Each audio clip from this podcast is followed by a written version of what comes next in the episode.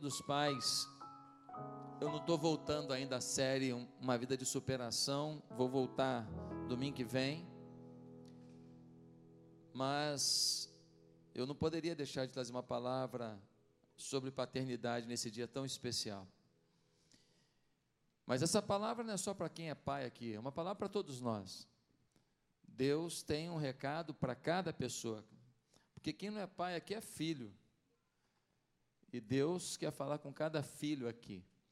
Por isso, eu quero que você abra sua Bíblia em Mateus capítulo 7, versículo 7 ao versículo 10. Nós estamos no Sermão da Montanha. Abra sua Bíblia nessas palavras de Jesus. Eu sei que hoje tem almoço especial aí. Eu não quero me delongar, mas eu gostaria da atenção de todos, para que tenhamos a melhor atenção possível ao que Deus vai falar nessa manhã. Enquanto você abre a sua Bíblia, dá uma olhada para o seu lado. Você sabe o nome dessa pessoa? Não? Que tal você perguntar e falar assim: meu nome é Fulano? Hein? Meu nome é Fulano. Ah, se você quiser, pode pagar meu almoço. né? Uma frase, uma frase carinhosa.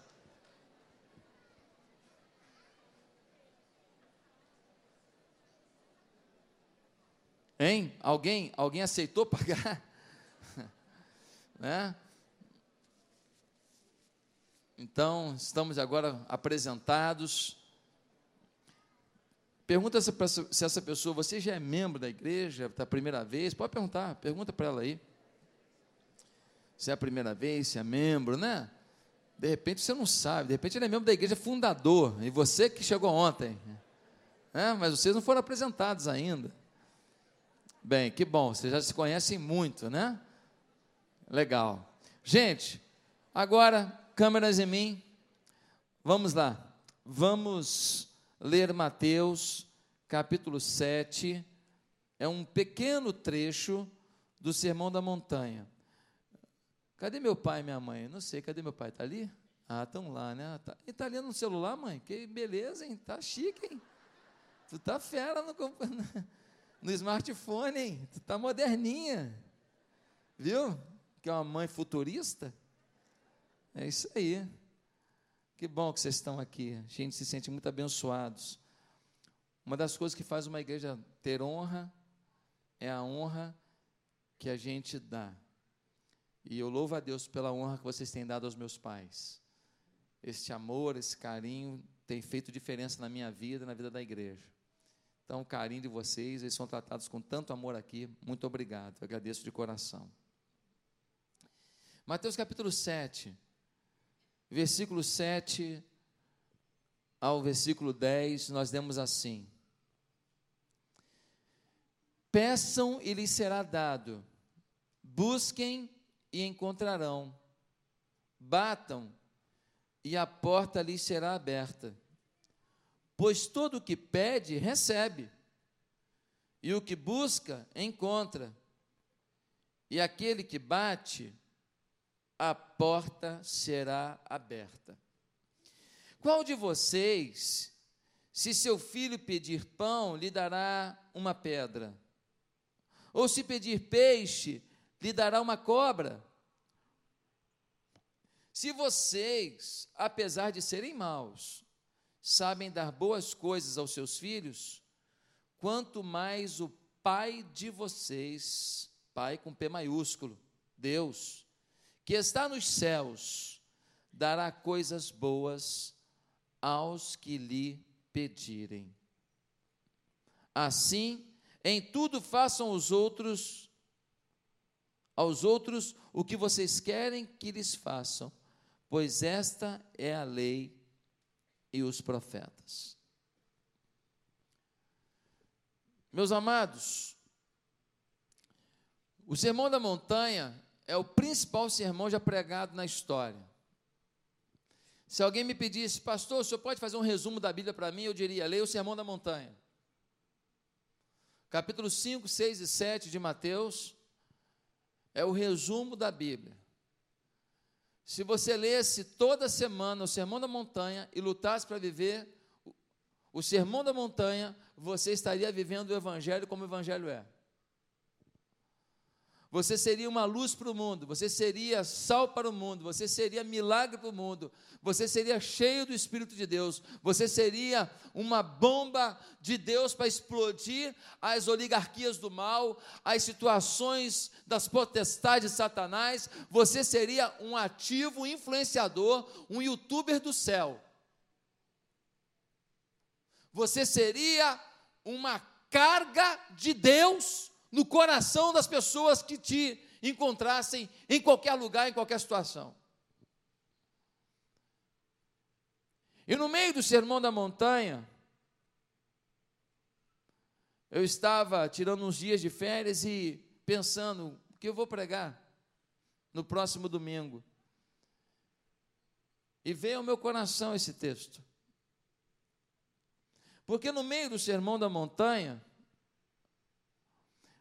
Jesus começa a dar uma orientação sobre a gente pedir. E Jesus vai falar: ó, não é pecado pedir, não, hein? Pode pedir. Peçam, batam, procurem, queiram. Em nenhum momento Jesus está dizendo: ei, é proibido você me pedir alguma coisa. Há muitas pessoas que dizem assim: eu não peço nada a Deus, eu só agradeço. Como se fosse assim, uma, uma atitude extremamente elitizada, uma atitude extremamente espiritualizada. Ei, você talvez esteja enganando a si mesmo, ou talvez esteja maquiando quem você realmente é. Porque todos nós temos coisas a pedir a Deus. E o próprio Deus disse que a gente pode pedir. Foi o que a gente leu aqui. Peçam e lhes será dado, busquem e encontrarão, batam e a porta lhes será aberta. Pois todo que pede recebe, o que busca encontra, e aquele que bate a porta será aberta. É a palavra de Deus. Se você tem uma relação de paternidade com Deus, qual o problema de pedir? Agora, em meio a isso tudo, ele faz um paralelo. Jesus, para ensinar esse princípio de que nós podemos buscar a Deus, pedir a Deus, e querer de Deus, e nos refugiar em Deus, ele faz um paralelo, e ele vai dizer a partir do versículo 8, versículo 9. Qual de vocês, se seu filho pedir pão, vai dar pedra, e se pedir peixe, vai dar cobra?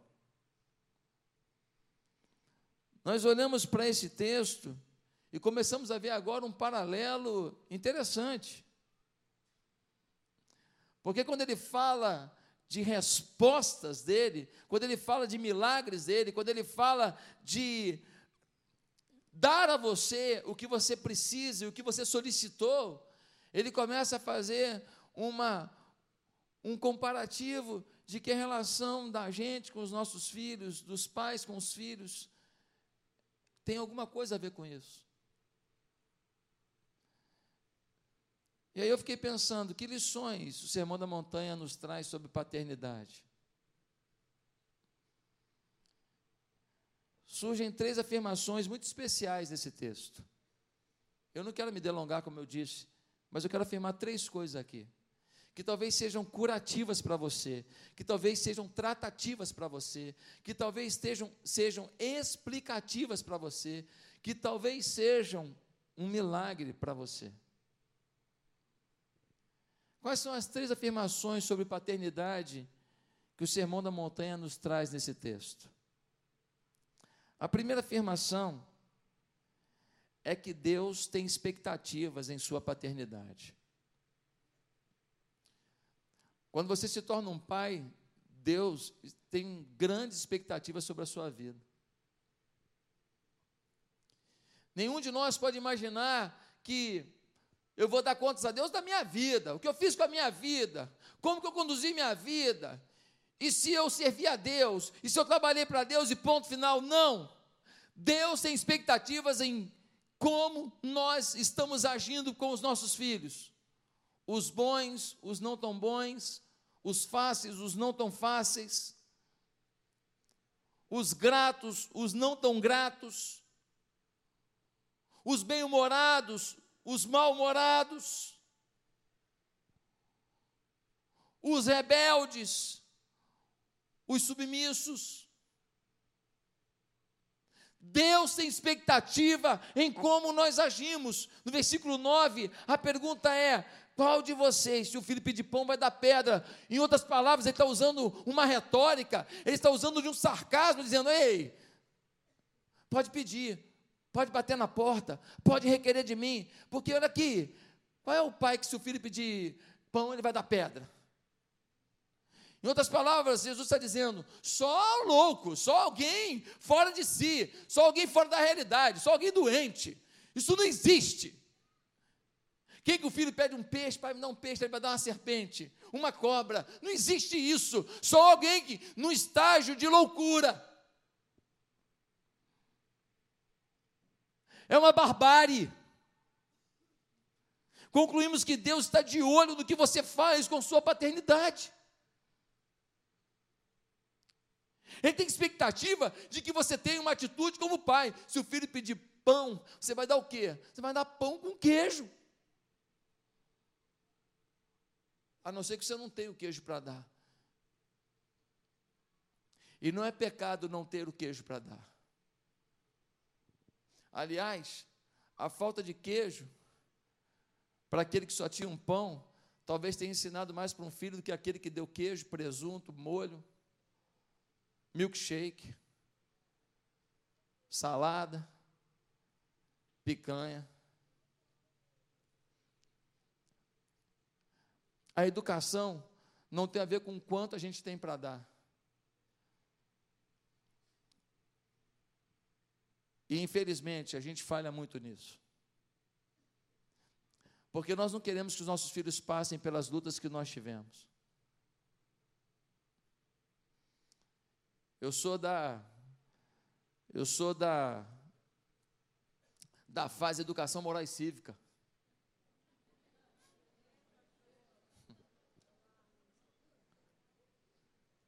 A gente tinha educação moral e cívica na escola.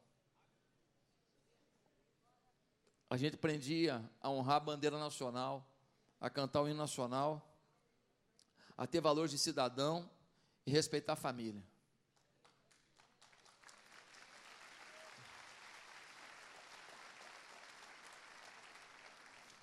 E a gente comia macarrão com salsicha,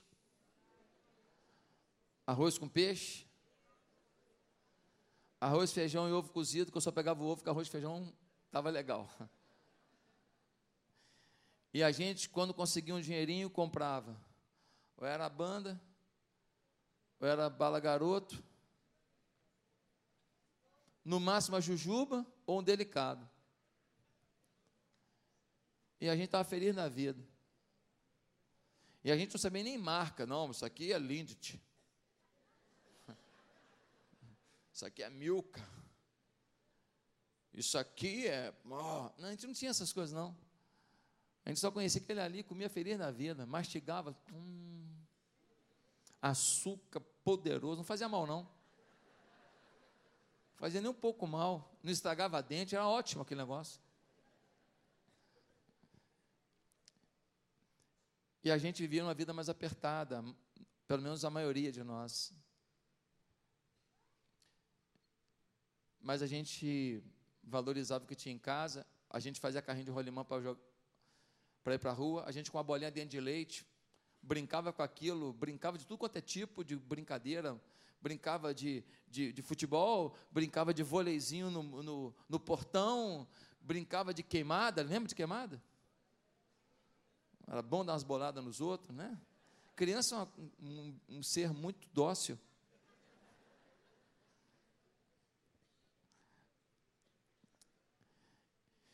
E nesse período todo a gente vivia tão feliz, mesmo nas dificuldades que a gente tinha, mas a gente não quer que os nossos filhos passem por isso, e muitas vezes a gente passa da medida. Achar que você dará contas a Deus apenas do que fez a sua vida é um grave erro. Deus está de olho em como você conduz sua vida familiar, sua paternidade, sua maternidade, mãe. Isso serve para você. Uma pergunta é: você cria seus filhos para Deus?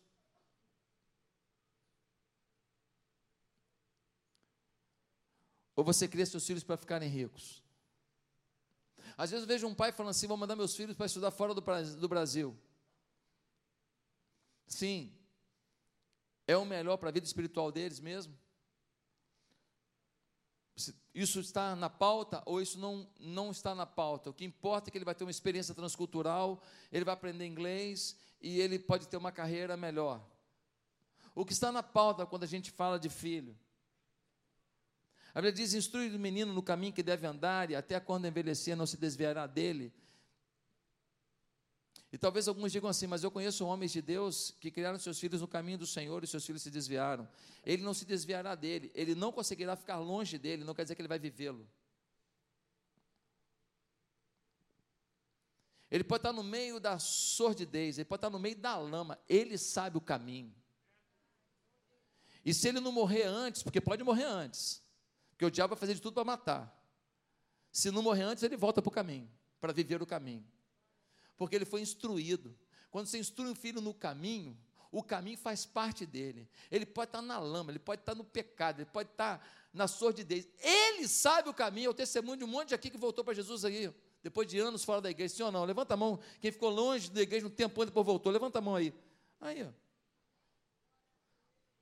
Está fora e fala, eu estou aqui, mas não é meu lugar, sim ou não? Curte aquele momento que a carne pede, mas sabe que está no erro, sabe, não é meu lugar. Isso é o que eu escuto no gabinete há 20 anos. Instrui o menino no caminho que deve andar, não quer dizer vai viver o caminho, não quer dizer sabe o caminho, está perto do caminho, está de olho no caminho, se vai viver, se não morrer antes, porque o diabo vai tentar tirar a vida. Provavelmente vai voltar para o caminho, viver o caminho, porque sabe que não é fora do caminho que vai ser feliz. Sabe? É promessa de Deus. Só que muitos, quando vão para o mundo, o mundo os traga antes que voltem. O mundo os arrebenta antes que voltem. O mundo os dilacera antes que voltem. Você tem medo de se posicionar diante da cosmovisão presente? Quando você está conversando com seu filho? Você tem medo de falar o que você pensa sobre aborto? Você tem medo de falar o que você pensa sobre sexo fora do casamento? Você tem medo de falar sobre o que você pensa em relação a relacionamento de homem e mulher, casamento? Será que você não se posiciona porque você não quer agredir, porque o seu filho escuta um monte de barbárie na faculdade, um monte de barbárie na televisão, um monte de barbárie na boca de gente que não tem temor a Deus? Alguns se dizem intelectuais nesse Brasil, estão desesperados com quem vai ser presidente da República. Sabe por quê? Porque na hora que abrir a caixinha da Lei Rouanet, Vão ver a molecagem que eles fizeram. Ladrões da nação, intelectuais, cantores renomados, ladrões. Ladrões. Pegaram milhões para fazer shows que não fizeram, eventos que não fizeram, shows para bancar coisas que eles ainda faturaram em cima, quando o dinheiro da Rouanet é para apoiar o projeto cultural, apoiar o pequeno empreendedor, o pequeno artista, o artesão, o pintor, o cantor, o poeta, o escritor, a professora primária que escreve o seu livro e quer, com isso, enriquecer culturalmente suas crianças, não para enriquecer quem já é rico. Será que nós nos posicionamos? Deus está de olho na nossa paternidade. Jesus fala: por acaso o teu filho vai pedir pão e você vai dar pedra? Ou seja, calma aí, né? Você não vai fazer isso, né? Eu não posso esperar de você isso, né? Eu tenho expectativa sobre o que você faz com a sua paternidade. Jesus está de olho na nossa paternidade, seja o filho de um jeito ou de outro. seja filha de um jeito ou de outro. Essa é a primeira lição que eu vejo aqui. A segunda afirmação sobre paternidade no Sermão da Montanha é a seguinte: vença a frustração de sua paternidade imperfeita. Vença, vença a frustração de sua paternidade imperfeita. Nós pais nos cobramos muito e temos que nos cobrar mesmo. Nós, pais e mães, nos cobramos muito. E conseguimos todos nós elencar uma série de detalhes aonde nós fracassamos os nossos filhos. Aonde nós erramos. Aonde naquele dia a gente não deveria ter saído para trabalhar, deveria ter ficado em casa. Onde naquele dia a gente deveria ter ido na escola, mas a gente fez um, uma hora extra, ou então alguém fez um Uber para complementar o salário, mas você fez para quê? Para bancar a conta, para bancar isso, para poder dar o melhor para o seu filho. Então, mas só que não era o melhor a fazer. E a gente começa a se cobrar quando as coisas não vão bem. E aí eu vejo um monte de pai, de mãe frustrado, desesperado, porque as coisas não estão tão bem. Olha o que diz o versículo 11. Versículo 11, Jesus vai dizer assim: Se vocês, apesar de serem maus, sabem dar boas coisas aos seus filhos, quanto mais o Pai de vocês que está nos céus. Jesus vai dizer: Ei, você dá boas coisas, mas você é mau. Ei, mãe, você dá boas coisas, mas você não é perfeita, não. Jesus tem expectativa, mas ao mesmo tempo ele diz: Ei, não seja refém de suas frustrações, porque nenhum pai nem uma mãe é completo. Ah, pastor, a minha mãe é perfeita, que mulher, tal. Isso tem mais a ver com o seu espírito de gratidão do que propriamente com quem sua mãe é. Isso tem mais a ver com a, com a beleza da sua filiação do que propriamente com a perfeição da sua paternidade. Isso tem mais a ver com a sua humildade em reconhecer que seus pais não são perfeitos e que merecem o seu perdão, do que propriamente com a qualidade deles de serem top das galáxias em tudo. Não são. Mesmo o pai mais especial, uma hora ou outra, deixa de ser exigente quando deveria, ou é frouxo quando não deveria fala algo que não deveria na sua frente, age de uma forma que não é ideal diante de sua observação. Enfim, pais terem autocrítica de seus defeitos é legal, mas viver a tirania do complexo de fracasso não é. Um pai e uma mãe que querem viver melhor, eles têm que acreditar que aquilo que erraram, aquilo que pisaram na bola, agora vamos tentar melhorar, mas não viver em cima do seu fracasso, porque você teve acertos também. Você teve tentativas também. E muitas vezes nós esquecemos disso. E aí, Cada casamento de um filho que não dá certo, cada filho que se afasta da igreja, cada problema financeiro de filho, cada insucesso do filho na faculdade, cada dificuldade com o filho não sei o que lá, cada filho que começa a fumar, cada filho que começa a beber, cada, tudo vira culpa sua. É justo? A Bíblia diz que você é mau vós sendo maus, sabeis dar boas coisas. Ei, nós tentamos dar. Agora, muitas vezes a gente não deu o que não tinha para dar, ou não deu o que não entendeu que tinha que dar. Sabe por quê? Porque você é de carne e osso. Porque você é gente. Esse texto é um texto libertador, porque Jesus está dizendo: Ei, eu estou lidando com gente. Vocês sabem das coisas boas, mas vocês não sabem dar perfeição porque não são perfeitos. Quem entendeu isso? Meus amados, um homem rude, de criação difícil, ele nunca ouviu falar eu te amo da boca do seu pai. Aí ele casa, aí ele tem um filho. Mas ele tem um bloqueio. O pai dele nunca falou eu te amo para ele. Ele não está acostumado com isso. No entanto, é um homem honrado, trabalhador, um homem dedicado à família, um homem presente na vida dos filhos. Se mata para dar o melhor para a família. Muitas vezes comeu apenas o arroz com feijão para deixar o ovinho para os filhos.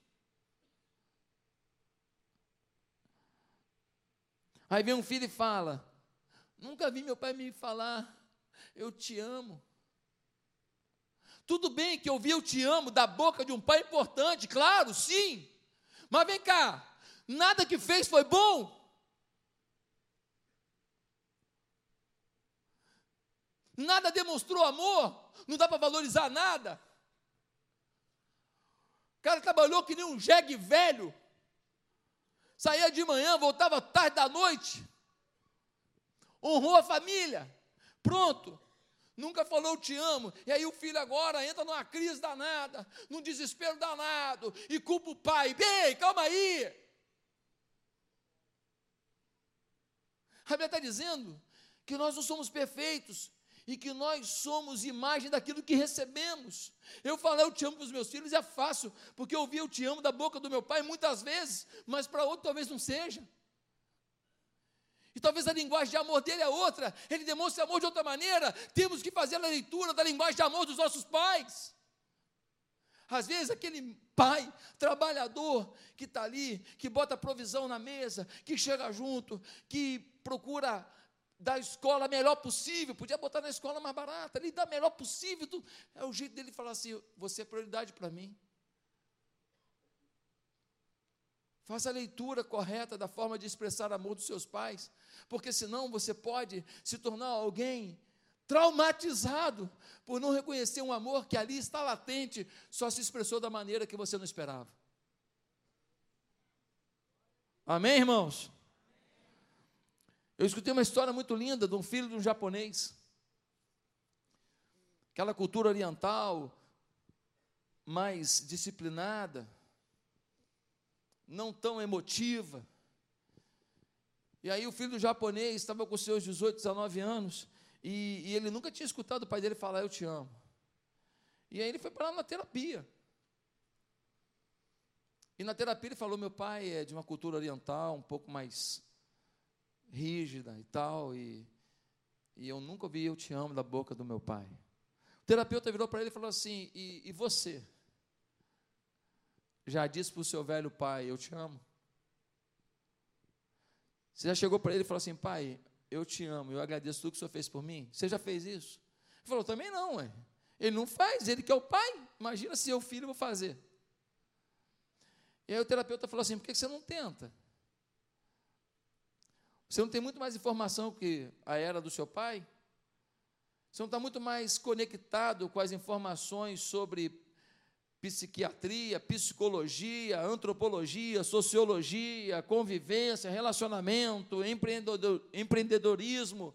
Então, por que você não mostra um pouco mais da sua grandeza de conhecimento, revelando ao seu pai o seu amor? Ele chegou para o pai dele com muita dificuldade, se, se matando por dentro. E virou para o pai dele, que não esperava, virou para o japonesão lá e falou: Pai, queria te falar uma coisa. E o pai disse: Sim. Queria te dizer que eu reconheço que o Senhor cuidou de mim e fez o melhor por mim. E queria te dizer que eu te amo. Qual a sua expectativa quando você fala isso para um pai? Ele vai dar um abraço em você e fala: Meu filho, eu também te amo. Porém, o japonês, do jeito que estava, ficou. Falou: Sim. E saiu. O filho ficou com a sensação de que o pai não ia mudar. Mas de alguma maneira fez bem para ele, fala assim: eu fiz alguma coisa. Eu fiz a minha parte. Um belo dia, esse filho está na porta de casa, resolvendo alguma coisa, falando com alguém, e o pai está saindo com o carro para o trabalho, e quando ele para com o carro, ele pede para o filho vir até a janela do carro. Alguns dias depois daquele episódio. E quando o filho chega na janela do carro, o pai olha para o filho e fala assim: Eu também te amo.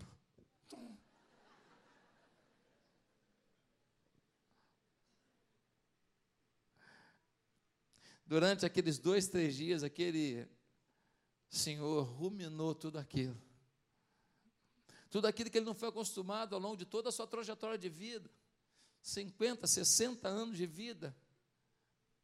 Mas agora ele se supera até o limite que ele conseguiu. Fala e acelera. Mas o filho entendendo a luta do pai, o status emocional do pai, ele se sente amado. E é uma cura no coração dele. A cura de muita coisa na tua vida está em reconhecer o amor do seu pai do jeito que seu pai era. Da sua mãe, do jeito que a sua mãe era. De quem exerceu paternidade na sua vida do jeito que era.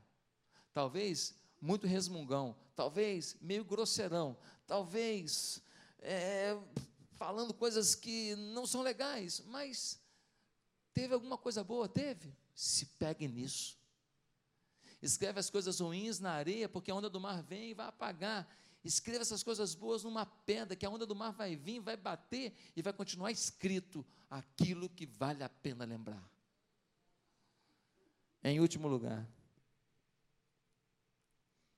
a terceira afirmação sobre paternidade no Sermão da Montanha é a seguinte: não confundam paternidade humana com paternidade divina. Ele começa dizendo: Olha, eu tenho expectativa na sua paternidade humana, hein? Depois ele diz: Olha, você, eu tenho expectativa, mas eu sei que você não é perfeito. Dê o seu melhor. Mas para terminar, Jesus vai dizer: e me faça um favor, não vai confundir paternidade humana com paternidade divina. Porque no versículo 11, nós vamos ler assim: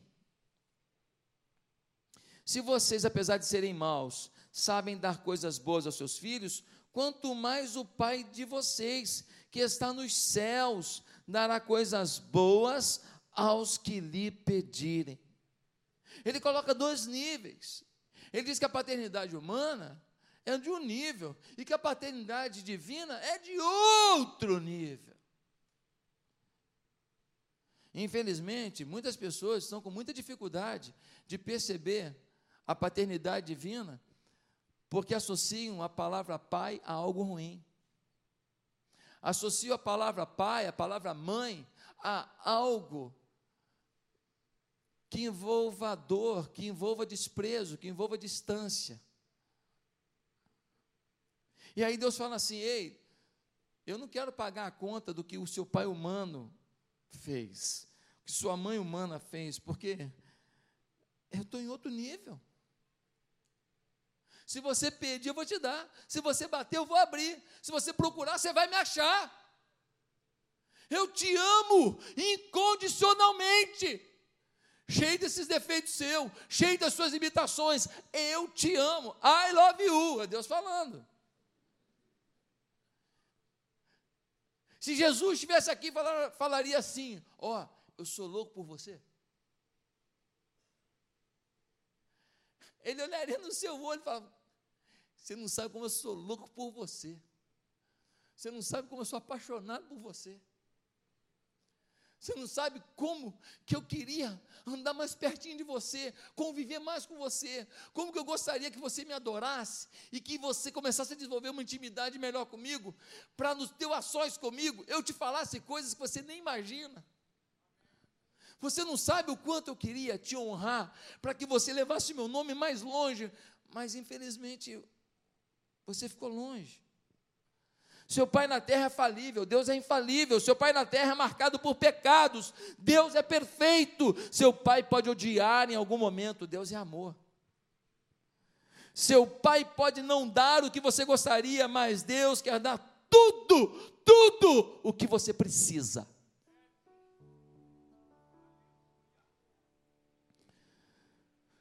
Se pedir, Ele dá. Ele abre portas. Ele abençoa.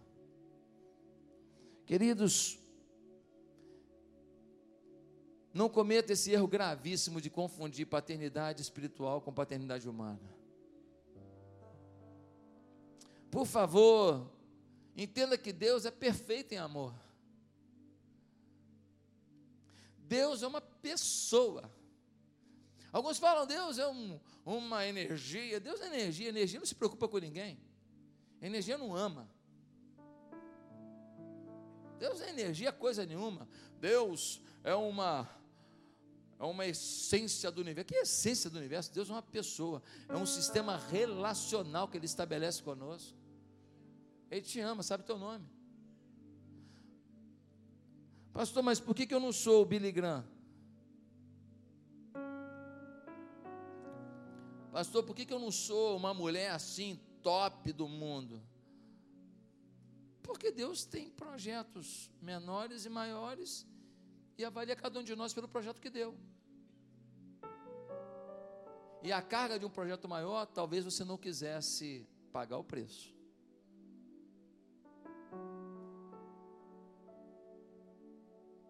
Há muitos artistas que ficam famosos e se tornam escravos de sua fama, sim ou não?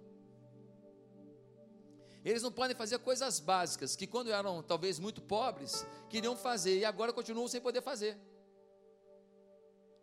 Um menino muito pobre de uma comunidade sonhava em poder ir comer um cachorro quente no Barra Shopping e assistir um filme no Barra Shopping. Aí ele começa a jogar num time de futebol do Rio de Janeiro. E aí ele começa a se destacar e ele começa de um dia para a noite ganhar uma fortuna. Ele continua sem poder ir comer o cachorro quente e ir no cinema, porque agora a vida dele é pública e agora onde vai é uma perseguição. Então ele não podia porque não tinha dinheiro e agora ele não pode porque tem a fama. E se estiver comendo cachorro quente, alguém vai falar, está acima do peso porque está comendo cachorro quente. E ainda botou ketchup e mostarda e maionese.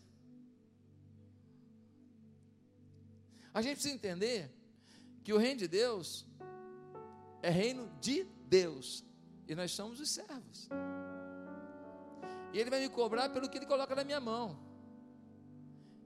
E talvez se ele tivesse me colocado como pastor lá no Ribeirinho, eu não enfrentasse lutas que enfrento por estar pastoreando uma multidão no grande centro.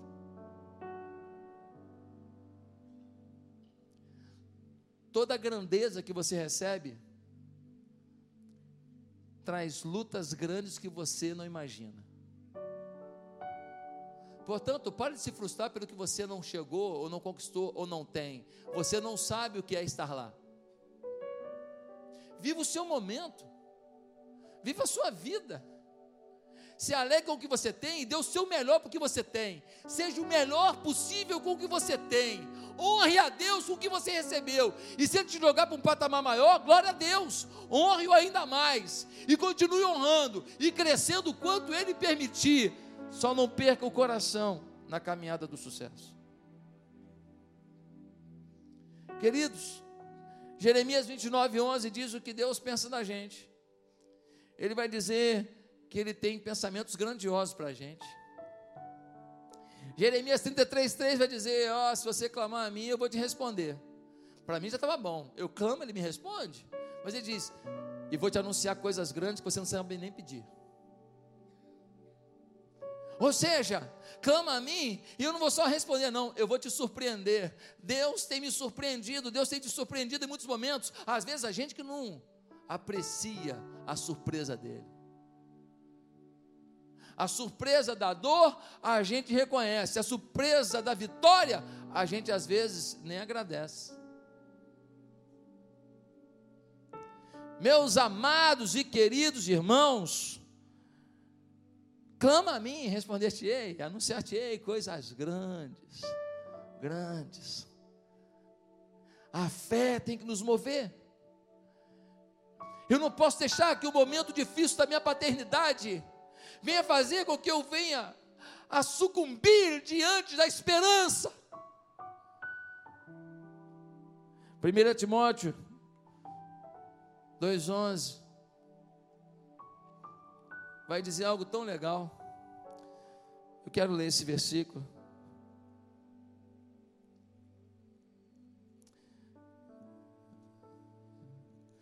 Eu gosto demais desse versículo aqui. Desculpe, 2 Timóteo.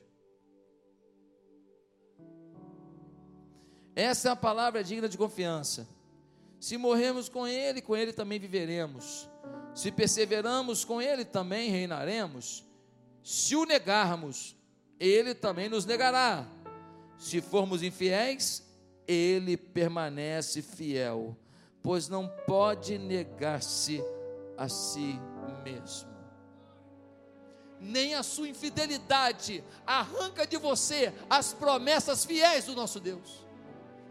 Nem as suas falhas roubam de você os projetos que Deus tem para você. Você pode se boicotar, você pode se fraudar, você pode abrir mão, mas Deus continua disponível, querendo abrir a mão sobre você, derramar a glória sobre você, ministrar sobre sua vida e te usar para algo maior. Mas não é criticando a igreja no cantinho, não é andando com os murmuradores, não é vendo Big Brother e assistindo novela maldita, ensinando porcaria, que você vai chegar lá.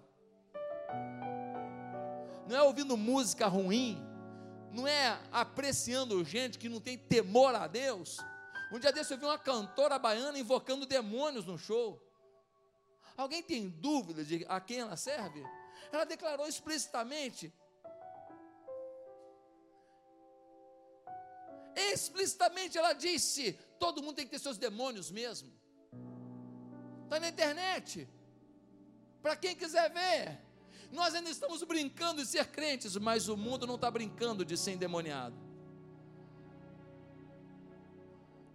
E nós precisamos resgatá-los para Jesus nós precisamos mudar a vida deles, apresentar-lhes um Cristo que arranca os seus demônios e que cumpre um propósito da vida deles e que os leva para o Calvário e os salva de todo o pecado.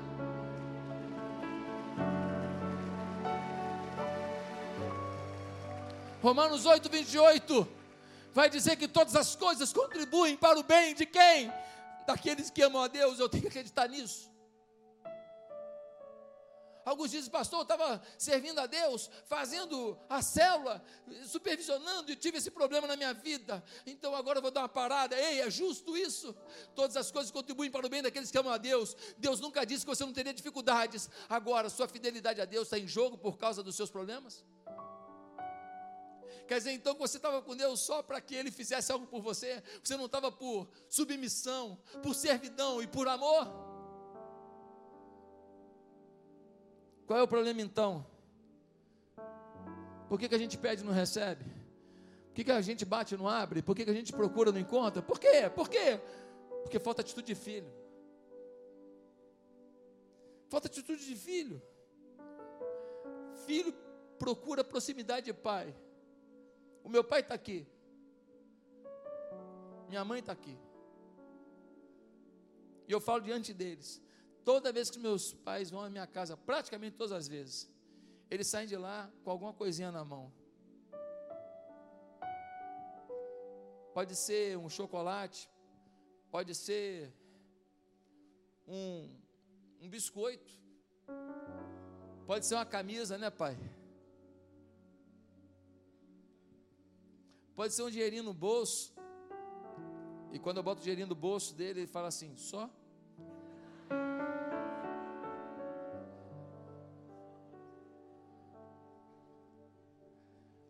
Filho que é proximidade.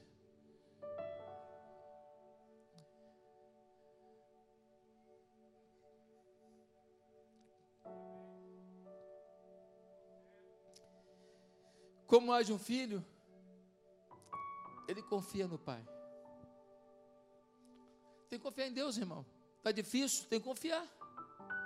Está na luta, tem que confiar. Eu saía com meu pai, eu achava que se meu pai quisesse, ele comprava, ele comprava o Barra Shopping.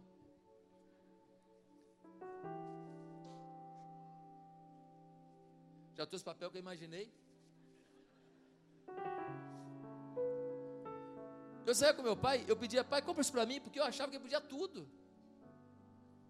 Falei, cara, meu pai pode tudo. Ele ia fazer visita e me levava no trem, de morava em Marechal Hermes. E eu ia naquelas argolinhas brincando, ó. Que nem um macaquinho. Brincando aquelas argolinhas para segurar, né? Que festa que era. Meu pai não tinha carro. E ainda levava uma bolinha comigo. Onde eu ia, eu levava uma bolinha comigo. Daí você vê da onde vem esse talento. Não é à toa, né? Treinamento intensivo. Onde eu ia, eu levava uma bolinha. Uma bolinha plástica, uma bolinha. Então eu joguei bolinha dentro do trem, em cima da linha do trem. Quando você imaginar, eu já joguei bola.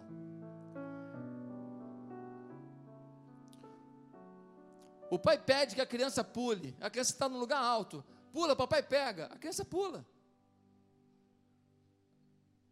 E esse pai às vezes nem está preparado para segurar aquele peso todo em movimento, porque quando a criança pula, o peso se multiplicou devido ao movimento. Mas a criança pula. Confiança.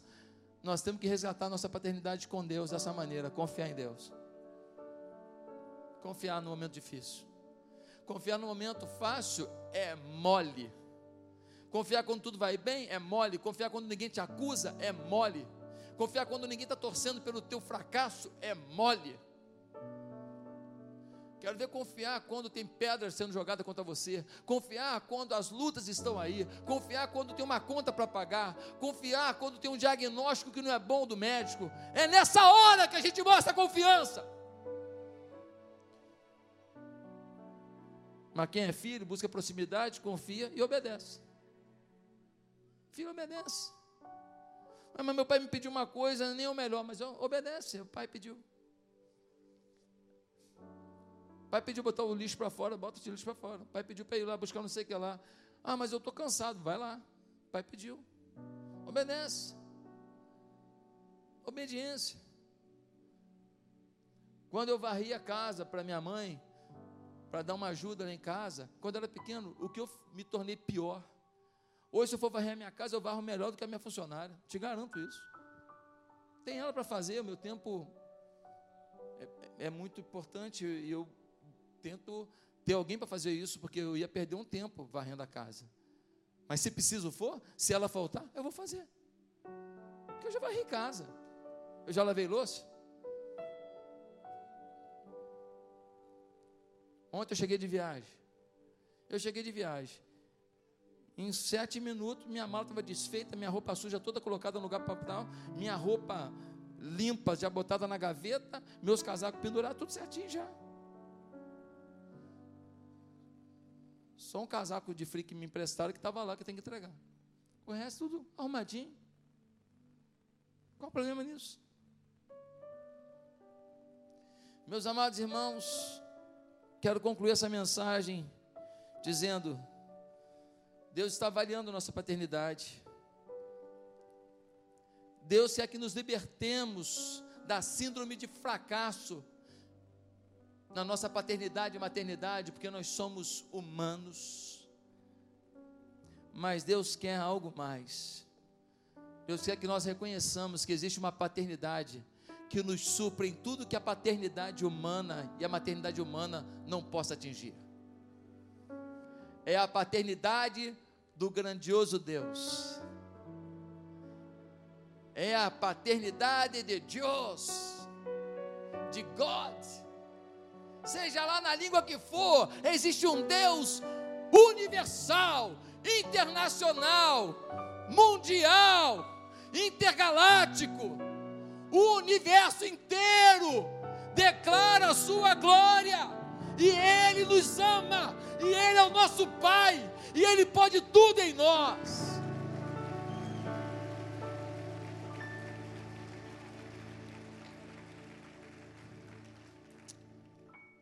Eu quero terminar mostrando para você um vídeo. E nós vamos encerrar depois desse vídeo. Passa aí, Juninho. Ok.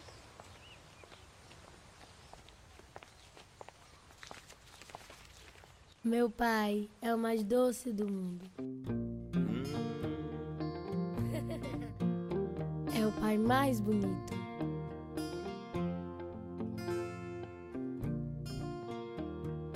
Mais inteligente. Papai, o que é isso? Olha o tamanho. Mais esperto. O mais amável.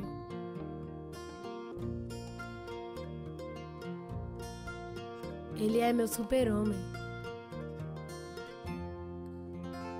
Meu pai quer que eu vá bem na escola. Papai é ótimo. Mas.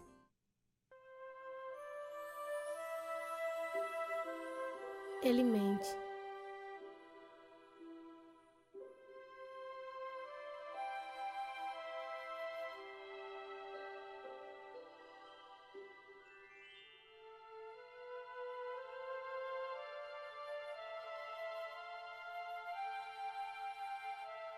Ele mente sobre ter emprego.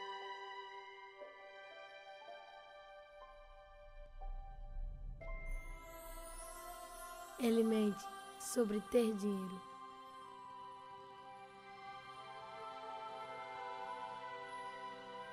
Ele mente que não está cansado.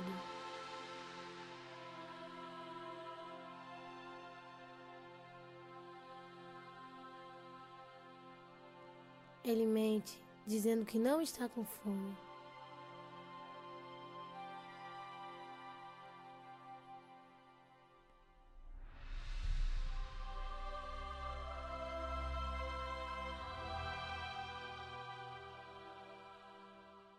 Ele mente sobre sua felicidade.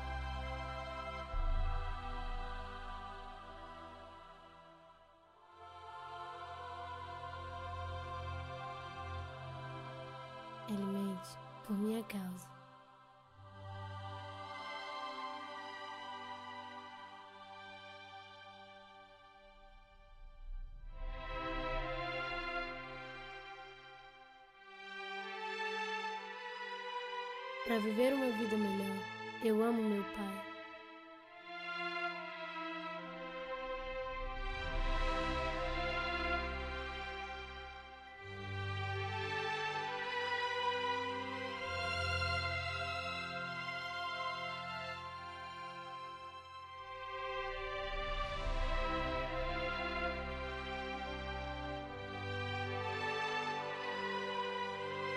O futuro de uma criança é digna de qualquer sacrifício.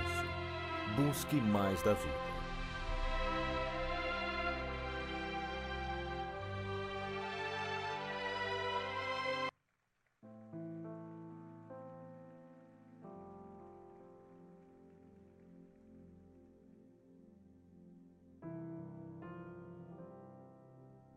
Quero concluir dizendo que morrem pais e morrem filhos.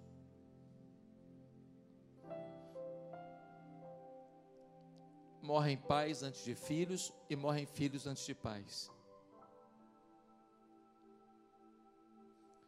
Você está preparado para esse dia? Talvez alguns aqui já passaram por isso. E sabem do que eu estou falando. Hoje eu queria que você se apegasse ao Pai eterno para curar suas feridas e fazer com que você tenha o seu melhor. Fazer com que você tenha o seu melhor. Se superar como filho, se superar como pai, se superar como mãe, se superar como filha. Ainda que o outro não faça o que deveria, ainda que o outro não haja como você gostaria, seja você,